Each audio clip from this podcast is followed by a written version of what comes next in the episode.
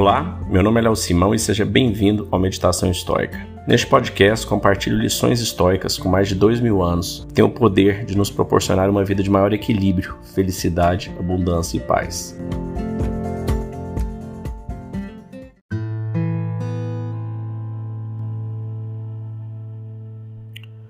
Quando se olha para os momentos sombrios da história, é difícil não ter um pouco de medo.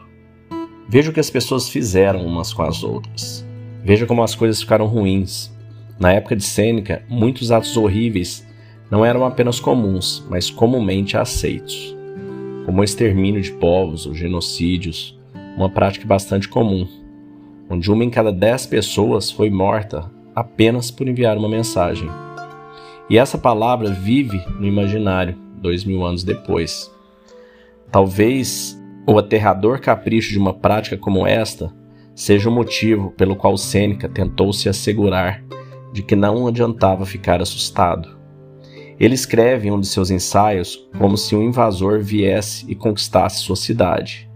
O pior que ele poderia fazer é sentenciá-lo ao que você já foi sentenciado desde o seu nascimento a morte. Sim, um Hannibal ou um Hitler poderia acorrentá-lo ou arrastá-lo para longe de sua família mas a verdade é que você já estava sendo arrastado.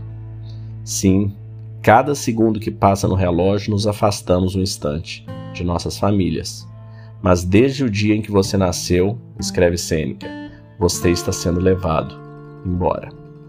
Às vezes, a primeira vez que nossas civilizações percebem o quão vulneráveis somos é quando descobrimos que fomos conquistados ou estamos à mercê de algum tirano cruel percebemos que somos mortais e frágeis e que o destino pode infringir coisas horríveis em nossos corpos, minúsculos e impotentes. Então, devemos estudar a história por duas razões.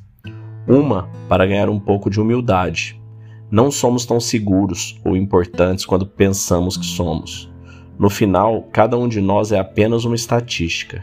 Cada um de nós está à mercê de enormes eventos fora do nosso controle. Ponto 2. Para se preparar para a realidade desta existência.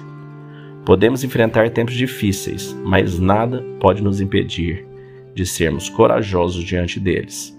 Ainda podemos, sempre, como disse Stockdale, decidir como escrever o final de nossa vida e escrevê-la bem. Um texto de Ryan Holiday.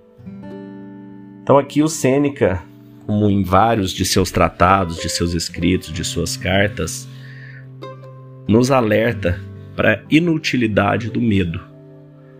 Nos alerta para o fato de que se a gente ficar, passar nossos dias encolhidos com medo da mudança, com medo do desconhecido, com medo de qualquer coisa, mesmo da morte, é uma completa perda de tempo. Porque se tem uma certeza que todos nós temos, é da morte. E nós somos preparados, né? nós somos programados para não olhar diretamente para ela como se fosse o sol. A gente sabe que ele existe, ele está ali, mas a gente não olha para ele direto, porque se a gente olhar, a gente vai queimar nossos olhos, apesar dele estar nos aquecendo o tempo todo. E a morte, talvez no sentido oposto, né? A gente evita olhar para ela, talvez por instinto, principalmente por medo. Então a gente sabe que a gente vai morrer, a gente sabe todas as pessoas que a gente ama e as que a gente não ama também vão morrer. A questão é quando. E isso não deve ser, esse exercício estoico de memento mori, ele não deve ser algo triste, deprimente. Ele deve ser algo que simplesmente sirva para você tirar o seu medo. A partir do ponto que você já sabe que você vai passar por esse destino, por que ter esse medo? O que pode ter a morte assim de tão assustadora? Se Sócrates não a viu assim.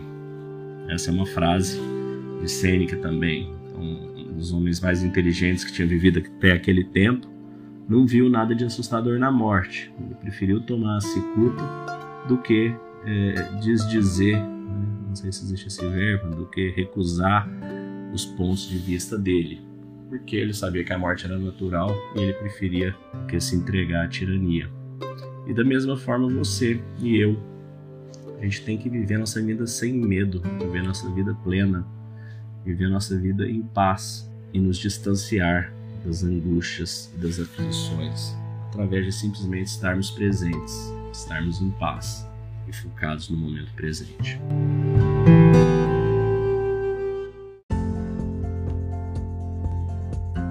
Se você gostou desse podcast, deixe seu like, siga nosso canal e compartilhe. Alguém pode estar precisando escutar isto hoje. Seja você a pessoa a levar esta mensagem de força e resiliência.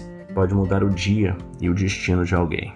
Estoicismo é uma fórmula que nos ajuda a superar os desafios e dificuldades da vida.